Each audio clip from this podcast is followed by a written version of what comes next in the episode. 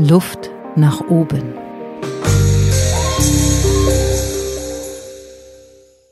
Herzlich willkommen im Podcast zum Thema Veränderung. Es gibt kein Erlebnis, das stärker verändert als die eigene Geburt. Bei mir heute hier im Studio ist Ute Klotten, Hebamme. Herzlich willkommen, liebe Ute. Hallo Barbara. Schön, dass du Zeit gefunden hast, äh, dich von mir interviewen zu lassen. Wir hatten das schon länger vor, denn das Thema Geburt ist, ja, man kann schon sagen, lebensverändert. Ohne die Geburt würde es uns nicht geben. Und ähm, das war so der Grund, warum wir ins Gespräch gegangen sind. Ähm, es gibt verschiedene Geburtsgeschichten und das ist ein Thema, das uns beide auch mal sehr begeistert hat. Und da wollen wir heute einsteigen. Mhm. Gut. Ähm, du bist Hebamme. Wie viele Jahre machst du das schon?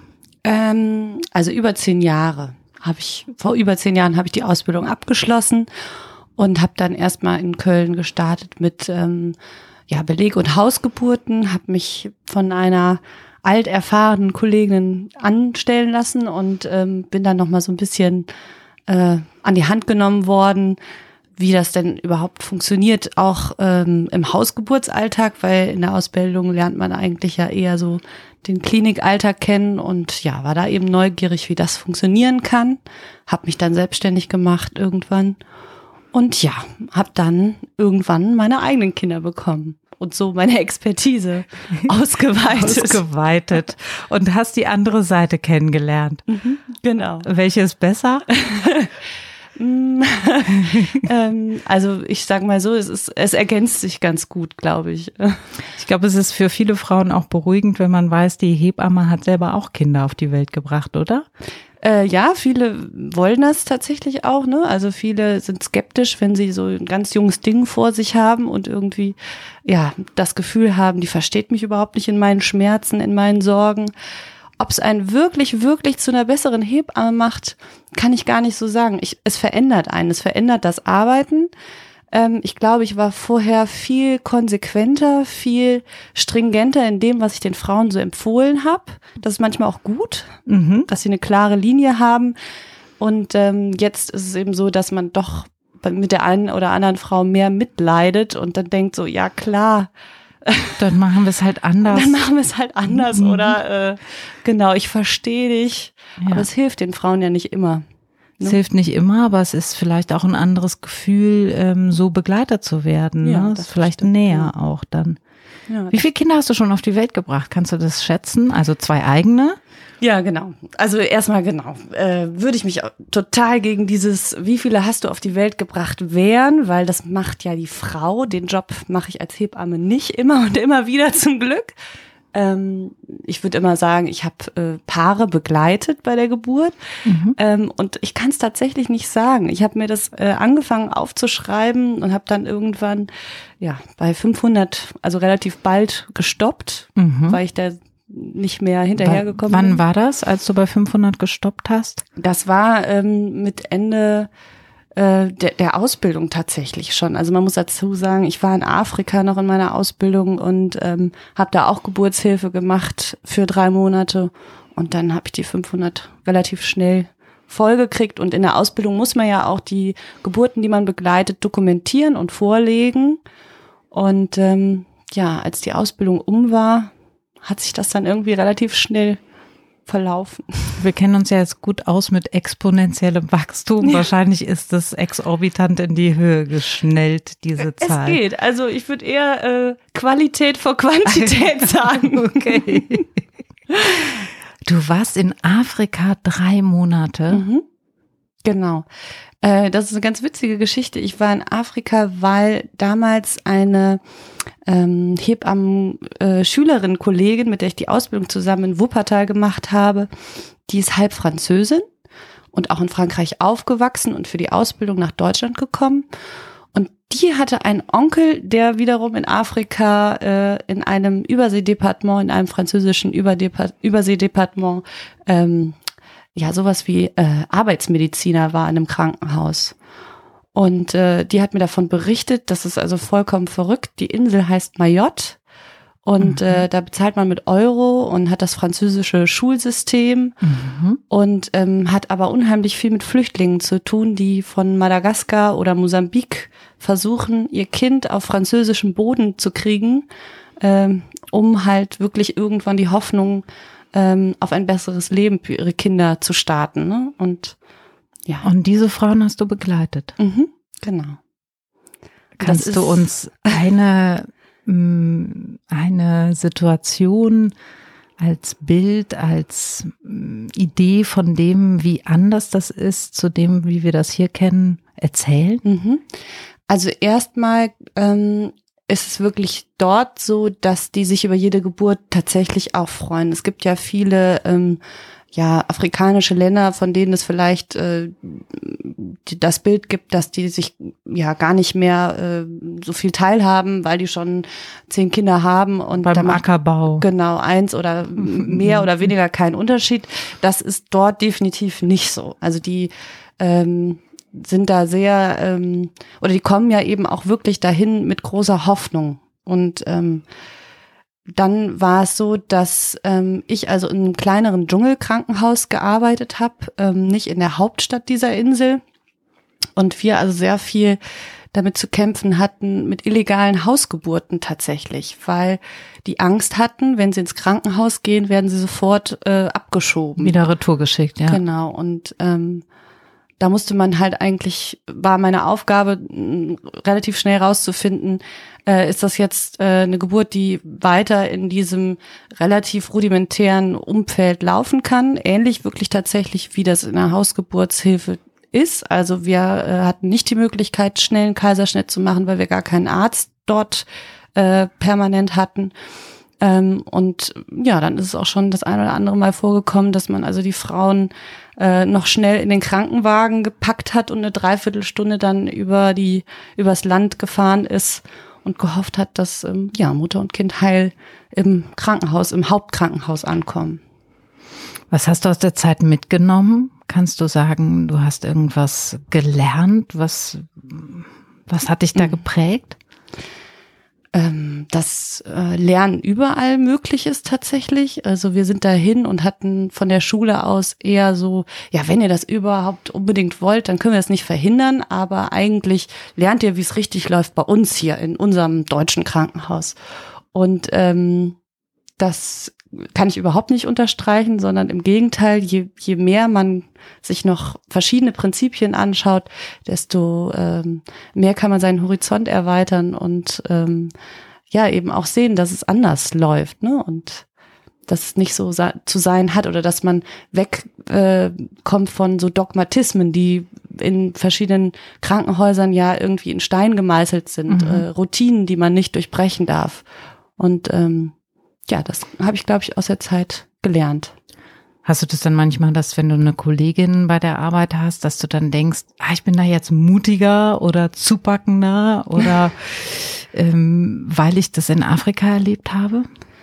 Hm, ich weiß nicht, ob ich äh, mutiger oder zupackender bin, aber ich glaube, ich bin grundsätzlich jemand, der ähm, äh, schon mal gerne einfach äh, so verkrustete Strukturen hinterfragt. Muss das jetzt wirklich so sein, dass wir bei der Übergabe erstmal das Kind ins Kinderzimmer geben und die Frau auf die Wochenstation oder kann das Kind nicht eigentlich die ganze Zeit bei der Frau im Zimmer bleiben? Also, dass man einfach vielleicht kritischer mit den, mit den Strukturen umgeht, die so, ja.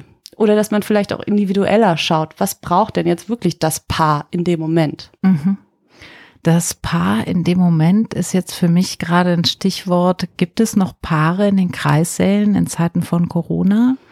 Ähm, die Väter wurden ja eine Weile vom Kreissaal ferngehalten. Das haben wir alle in der Presse mitbekommen. Mhm. Wie ist der heutige Stand der Dinge? Anfang, äh, naja, Mitte Mai sind wir jetzt schon. Mhm.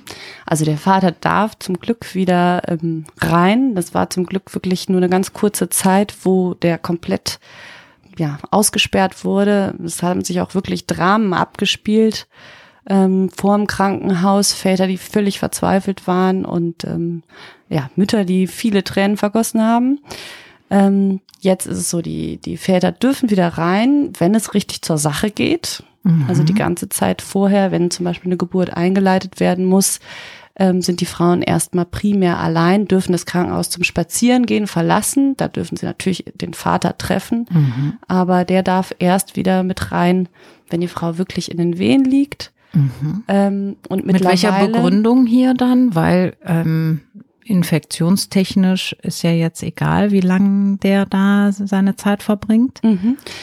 Ähm, ja, ich denke, dass man eingesehen hat, dass man da wirklich mehr Schaden als Nutzen ähm, den Paaren bringt. Ne? Also deswegen dürfen die jetzt wieder äh, mehr vereint sein, aber grundsätzlich versucht man natürlich äh, das ständige Rein und Raus so gering wie möglich zu halten. Okay. Das äh, Krankenhaus auch weiter ein geschützter Ort bleibt und man möglichst wenig ja. Gefahr Der Vater läuft. hat ja auch wieder Kontakte dann wieder zu, zu dritten und vierten. Ja. Ja. Okay. Dass man das also so kurz wie möglich hält auch, ja. Und wie hat sich euer Klinikalltag jetzt verändert unter den ganzen Corona-Maßnahmen? Also ich hatte mir so als Frage notiert, ähm, Wehengeschrei mit Mundschutz, geht das? Ähm, mhm. also ich könnte mir vorstellen, es gibt ganz viele absurde neue Situationen wahrscheinlich auch. Diese mhm. Situation mit den Vätern war ja sicherlich schon emotional sehr mhm. belastend für alle. Mhm. Ja, und was, was habt ihr jetzt noch für Dinge? Ja, wir müssen auf jeden Fall viel aufmerksamer sein, weil die Frauen ja erstmal jetzt primär alleine dastehen ne? und keinen Fürsprecher haben und ähm, ja, da muss man eben wirklich nochmal ein gutes Auge haben. Geht es der Frau jetzt wirklich gut oder braucht die mehr Unterstützung, als äh, ich das sonst in einem normalen Betrieb ihr zukommen lassen würde, weil es noch nicht so akut ist oder also ja. Also ihr seid mehr äh, emotionale Stütze auch dann jetzt. Ja, wir sind auf jeden Fall geforderter. Ne? Auch ja, wenn eine Frau dann Kreislauf instabil wird oder so, das darf mir nicht entgehen, wenn die alleine ist. Mhm. Ja. Und ansonsten, ja, wie geht Wehengeschrei mit Maske? äh, schlecht. Weshalb ich auch tatsächlich finde, dass ab einem gewissen Punkt unter der Geburt die Maske abgenommen wird. Also ist es tatsächlich so, dass sie ja. den Mundschutz tragen mhm. sollen? Tatsächlich, ja. Okay. Okay, das war jetzt von mir tatsächlich auch eher so ein, ich, das konnte ich mir nicht vorstellen. Mhm, genau. Es geht ja ganz viel um Atmung. Genau.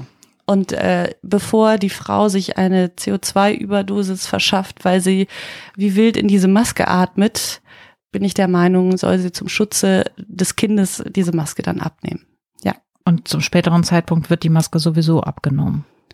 Ähm, nee, nee, dann eher wieder nicht. aufgenommen, wenn ah, sie dann Richtung okay. Station gehen. Solange sie ähm, im Zimmer ist und alleine ist, muss sie die Maske tragen. Wenn sie halt über den Flur geht, was sie nach Möglichkeit nicht soll, also die äh, Buffet-Sachen sind alle abgeschafft, die es gab. Also normalerweise war das bei uns so geregelt und in vielen anderen Häusern auch, dass die Frauen zu den ähm, zumindestens Frühstücks- und Abendmahlzeiten sich selber ihr Essen zusammensuchen durften in Buffetform, das ist abgeschafft worden. Also sie kriegen alles ans Bett gebracht, ins Zimmer gebracht.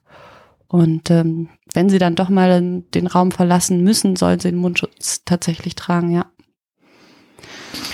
Okay, das stelle ich mir relativ hart vor und kann mir auch vorstellen, dass das dafür sorgen kann, dass man so hyperventiliert mhm. oder ähm, dass es also, anstrengend ist und dass vielleicht auch die eine oder andere sagt, ich muss das Ding jetzt runternehmen. Ja. Und es sorgt aber auch in erster Linie dafür, dass die Frauen tatsächlich schneller als üblich das Krankenhaus wieder verlassen. Ah, okay. Wir ganz viele ambulante Entbindungen tatsächlich haben. Mhm. Frauen, die dann nach vier bis sechs Stunden nach Hause gehen und dann die ambulante Betreuung von Hebammen äh, gehen. Okay, eine starke Veränderung und sicherlich eine ganz schwierige Zeit für alle, die aktuell auch schwanger sind mhm. und äh, vor vielen neuen Fragestellungen stehen und es eine große Unsicherheit gibt auch. Ja. Gut, dass ihr das emotional weiter stützt und ähm, versucht, diese Rolle der fehlenden Väter oder Unterstützungspersonen, Begleitpersonen mhm. irgendwie versucht mit aufzufangen. Ja.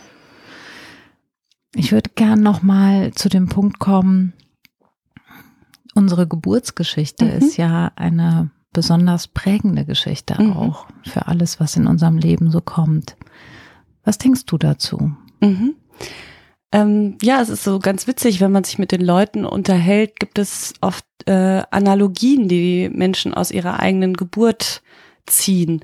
Also ähm, ich war 14 Tage übertragen und wollte gar nicht so richtig äh, raus und heute komme ich immer noch zu jedem Termin zu spät und äh, ja, bin unheimlich träumerisch oder sowas unterwegs. Und ähm, ja, damit habe ich mich auch so ein klein wenig im Studium dann. Ich habe noch mal äh, an der katholischen Hochschule hier in Köln Hebammenwesen studiert. Mhm. Dort lehrst du jetzt auch, ne? Ich äh, lehre nicht an der äh, Kato, sondern an der Hebammenschule an der äh, Universität zu Köln. Da ist eine Hebammenschule neu eröffnet im letzten Jahr und da bin ich Dozentin. Mhm. Ganz kurz dazu, ich glaube, das wissen viele nicht. Seit wie vielen Jahren kann man Hebamme quasi auch studieren? Ähm, das nennt sich Hebammenwesen, der Studiengang. Genau, ja, das sind verschiedene ähm, Studiengänge, die so überall in Deutschland aufgepoppt sind. Ähm, die sind in, seit 2010 auf jeden Fall ähm, additiv möglich in Deutschland. Genau, und Ziel ist das ja komplett auf den Studiengang umzugestalten, den, den, die Ausbildung. Okay, da schließen sich jetzt gerade in meinem Kopf ganz viele Fragen an. Wie ist das klug? Ist das doch eigentlich der praktischste Beruf der Welt? Muss der studiert werden und so weiter? Aber verlassen wir das Feld und gehen wir zurück zu den Geburtsgeschichten. Ja. Ja. Genau, und ähm, ich habe das so ein bisschen äh, versucht auf der philosophischen Seite zu ergründen. Was bedeutet eigentlich Geburt für den Menschen? Und das war erstmal gar nicht so einfach, weil ähm, ich feststellen musste, dass die meisten ähm, Philosophen sich tatsächlich eher mit dem Tod beschäftigt haben als mit Geburt. Ähm, das kann man sich mal für einen Moment lang durch den Kopf gehen lassen. Mhm. Die Philosophen haben sich mehr mit dem Tod als mit der Geburt beschäftigt. Ja. Also man könnte natürlich jetzt so ganz äh, platt und lapidar polemisch sagen, das liegt bestimmt daran, weil das alles Männer waren in, in früheren Zeiten. Ähm, ja, man könnte auch sagen, die Geburt liegt schon hinter uns. Genau. Da gibt es nicht so viel ähm, Unwissendes, was noch vor uns liegt, genau, weil der Tod ist das große unwissende Fragezeichen, ja. das was uns Angst oder Erlösung gibt. Aber damit wird sich beschäftigt. Das liegt in der Zukunft. Genau. Ja hin zu irgendeinem hehren Ziel, vielleicht sogar in der Religion. Also ähm, man muss sich auf Erden gut benehmen, damit man einen Platz im Himmel zum Beispiel bekommt. Das ist ja auch eben eine Lebensphilosophie hin zum Tode, anstatt eben ähm, ja mit dem sich zu beschäftigen, was was hinter uns lag, nämlich der Moment, der uns äh, ja auf diese Welt geholt oder gebracht hat. Das ist die Geburt.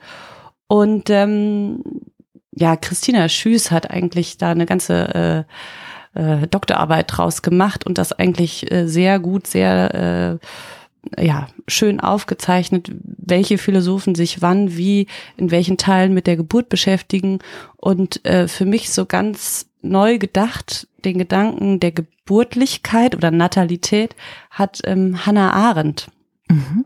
Ähm, die ähm, wirklich oder für die bedeutet das, ähm, wenn man geburtlich denkt, die Dinge her vom Anfang zu betrachten und nicht zum Ende hin, auf ein Ende hin abzuzielen.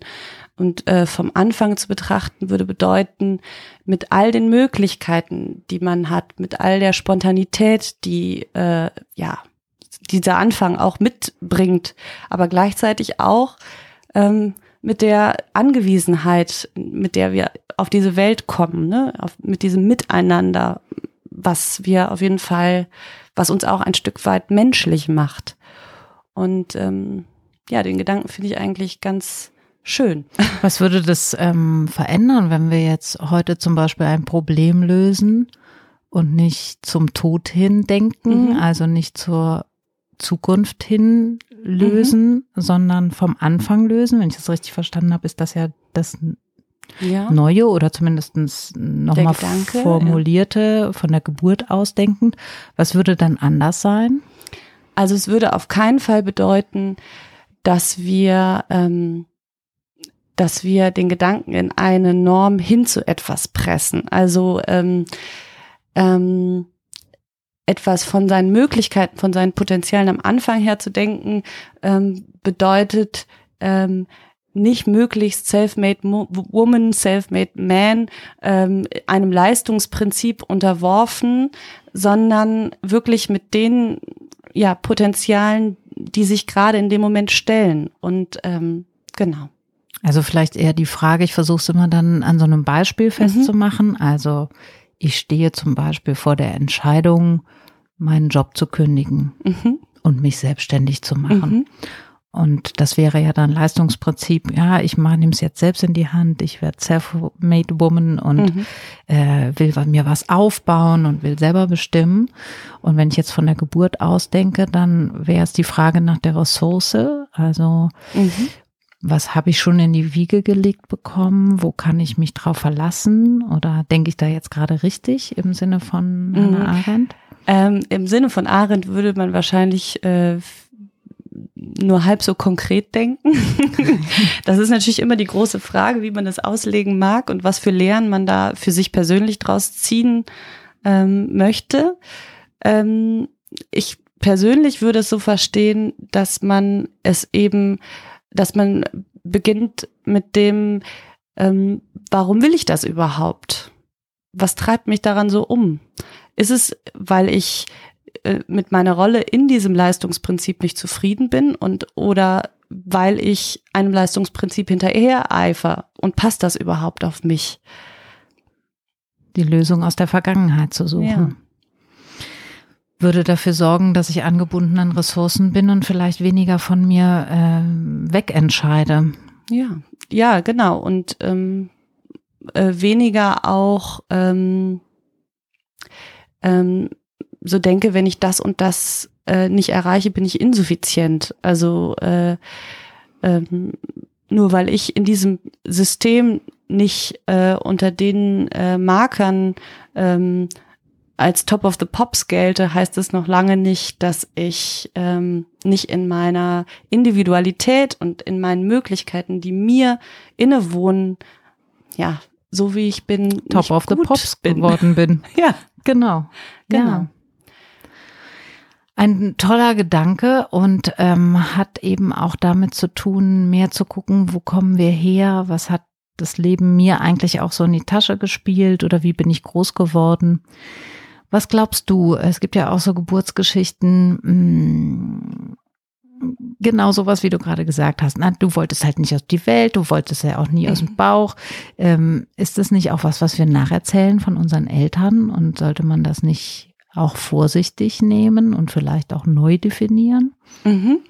Weil man sich von den Eltern lösen muss und weil man das, was, äh, was die Eltern einem sagt, er, sagen, erstmal oder erstmal äh, selber antizipieren muss, kritisch hinterfragen muss, bevor man ähm, äh, ja, bevor man eine Analogie für sich daraus schließen möchte oder was meinst du? Ja, äh, weil das natürlich auch eine Färbung ist. Also mhm. wenn jemand äh, zwei Wochen lang äh, oder zwei Wochen nach dem Geburtstermin auf die Welt mhm. kommt, kann ich natürlich sagen, oh, du warst schon immer so ein gemütlicher, du wolltest ja auch nicht auf die Welt kommen. Oder ähm, ich kann auch sagen, ähm, der Arzt hat sich verrechnet. Und ich kann auch sagen, wir hatten so eine schöne Bindung und ich glaube, ich habe es dir so gemütlich gemacht mhm. ähm, bevor ich mich verab, also ne, bevor ich mich von der Schweiz, also es ist ja, wie erzähle ich meine Geschichte weiter an mein Kind und wie wird dieses Kind groß auch in dieser Geschichte, wie prägend ist sowas? Mhm. Also erstmal stelle ich fest, dass die Kinder das unheimlich gerne hören und auch hören wollen, ihre eigene Geburtsgeschichte. Das ähm, scheint schon irgendwie so eine äh, Faszination, ähm, auch vielleicht so was Unvorstellbares ähm, hervorzurufen. Und äh, klar, pff, die Färbung äh, wird es immer geben. Das sollte man sich dann irgendwann als Erwachsener vielleicht klar machen, wie, wie man so zueinander war. steht. Genau. Und was an der Geschichte finde ich eigentlich gut und äh, was an der Geschichte mhm. möchte ich gerne austauschen. Auch das wäre ja mh, mm, erlaubt. Aber ja, ich glaube, wenn man die Kinder so ähm, beobachtet. Ähm, ich meine, du hast auch Kinder und ähm, wirst vielleicht auch schon mal festgestellt haben, dann ähm, versuchen die das zu begreifen, wo sie herkommen und ähm, sind da unheimlich aufmerksam und ähm, ja. Ja, die Frage, da warst du noch nicht auf der Welt, aber wo war ich denn Ja, da? genau, Und diese? Frage nicht beantworten zu können. Ja, wo warst du eigentlich? Mhm. Ja. ähm, wir kommen fast schon langsam zum Schluss unseres Gespräches, Ute. Aber ich würde gerne dich noch fragen, ähm, wenn du auf der einen Seite, was den Eltern, die jetzt in dieser Zeit sind und jetzt ins Krankenhaus vielleicht auch müssen oder jetzt Geburt erleben, Mhm. was würdest du denen mit auf den Weg geben? Was, was wäre dein Tipp oder hast du einen Ratschlag oder? Also ich glaube, wir müssen alle gerade in diesem Moment, in dieser Zeit unheimlich kreativ werden Mhm. und ähm, uns von festgefahrenen Vorstellungen verabschieden, Mhm. von Plänen verabschieden, loslassen. Mhm. loslassen. Geburt hat ohnehin ganz viel mit Loslassen zu tun. Ja, und wenn wir die Geschichte eben vom Anfang her denken, Mhm. dann, ähm, dann können wir wirklich das nur so nehmen, wie es sich in dem Moment stellt und darauf reagieren und mm, freier sein in dem, wie wir es dann ausgestalten. noch kreativer, noch freier zu sein und sich auch ein Stück weit mehr auf die Hebammen zu verlassen. Ja. Ja, vielen Dank für das tolle Interview. Vom Anfang her denken, Ute, das ist irgendwie ein toller Aspekt gewesen, fand ich, jetzt an unserem Gespräch. Und da werden wir jetzt gleich noch ein bisschen länger drüber reden. Und bevor ich mich hier von dir verabschiede, würde ich dich gerne noch fragen, das frage ich ja jeden im Podcast, Wer oder was hat dir denn in deinem Leben Luft nach oben verschafft? Mhm. Ja, so kitschig wie das klingt, glaube ich, im Privatleben auf jeden Fall mein Mann, Mhm. der mich in vielen Lebenslagen und äh, witzigen Ideen, äh, ach, ich mache mal eben noch ein Studium hinten dran, unterstützt hat. ähm, und im Job, glaube ich, halte ich mich relativ eng an den Satz, ähm, Angst ist ein schlechter Ratgeber. Ich glaube, wenn ich mit Angst in den Kreißsaal gehen würde, dann könnte ich die Paare nicht mehr gut unterstützen. Und ich glaube, ja, das hat mir oft Luft nach oben verschafft. Vielen Dank, Ute. Toll, dass du da warst. Möchtest du dich verabschieden? Ja, auf Wiedersehen. ich wollte dir nicht das Wort ab abklemmen. Ähm, ich ende ja immer mit einem Zitat und ich habe zwei Zitate und eins finde ich ziemlich hart, aber dadurch, dass wir die Situation mit den Geburtsgeschichten hatten, möchte ich das äh, vorab schießen, bevor ich mit einem weiteren Zitat dann wirklich auch ende. Und zwar Horst Buller, ein deutscher Dichter und Autor, hat mal gesagt, meine Geburt war schon schwierig, aber vor dem Tod werde ich mich noch mehr wehren. Reinhard Becker sagt Folgendes. Wer sagt, es gibt keine Wunder auf dieser Erde, hat noch nie die Geburt eines Kindes erlebt. Wer sagt, Reichtum ist alles, hat noch nie ein Kind lächeln gesehen. Wer sagt, diese Welt sei nicht mehr zu retten, hat vergessen, dass Kinder Hoffnung bedeuten. Luft nach oben. Ein Ventilator bei Windstille, Inspiration für Zeiten der Veränderung.